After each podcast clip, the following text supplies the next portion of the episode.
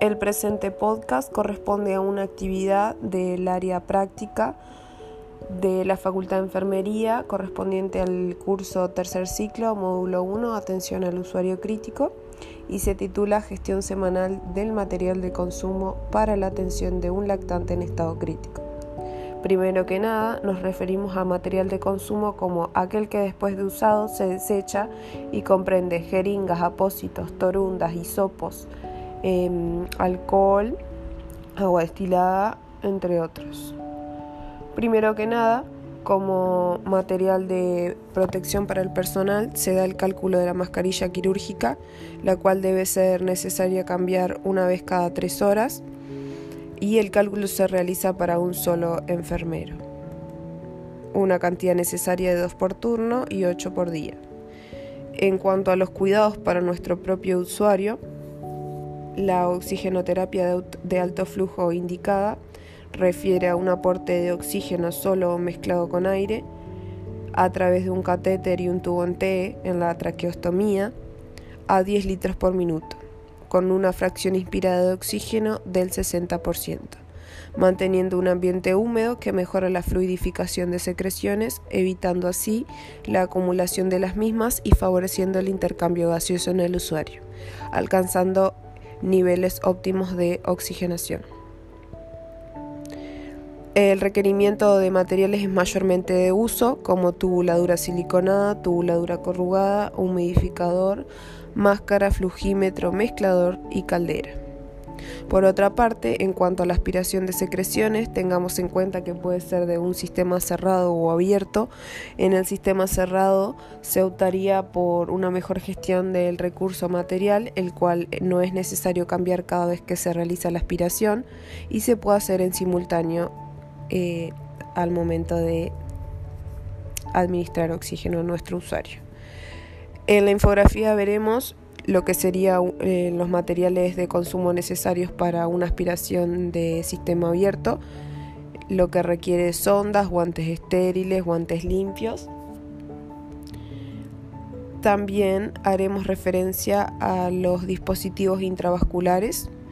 En la infografía podemos ver que el acceso venoso central es el utilizado por preferencia, ya que es conveniente eh, porque nuestro usuario puede sufrir flebitis a nivel periférico por el volumen infundido y los fármacos infundidos. También se puede gestionar de esta manera el material de punción debido a que el acceso venoso se realiza una única vez y enfermería cumple un papel de asistente. En el procedimiento necesitaríamos un médico, una licenciada de enfermería y un auxiliar.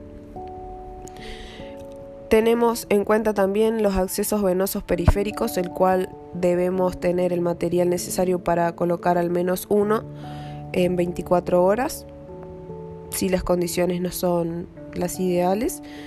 Y el material de consumo necesario son bránulas, material de fijación, alargues, jeringas para, con suero fisiológico para corroborar la permeabilidad de la vía, torundas de, de, algodón embebidas en alcohol al 70 para asepsia de la zona, entre otros. La medicación indicada también es considerada material de consumo. Primero el salbutamol, el cual es indicado 2 puff cada 4 horas y eh, en la semana necesitaríamos un inhalador el cual tiene 120 puff. La ceftriaxona necesitaríamos dos ampollas de un gramo de antibiótico por día, dos jeringas de 10 mililitros por día, dos jeringas de 2,5 para lavar la vía por día, lo que daría un total de 14 ampollas de ceftriaxona, 14 jeringas de 10 mililitros y 14 jeringas de 2,5.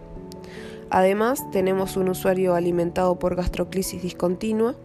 Convengamos que no debe exceder el set de bolsa y tubuladura las 24 horas luego de iniciar la infusión y debemos vigilar la presencia de precipitación o turbidez de la mezcla.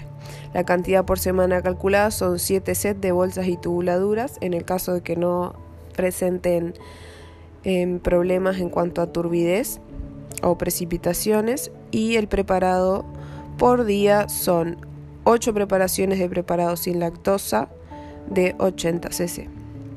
Haciendo referencia a la higiene de nuestro usuario, nos planteamos como cuidado mantener la zona periestomar limpia y libre de secreciones.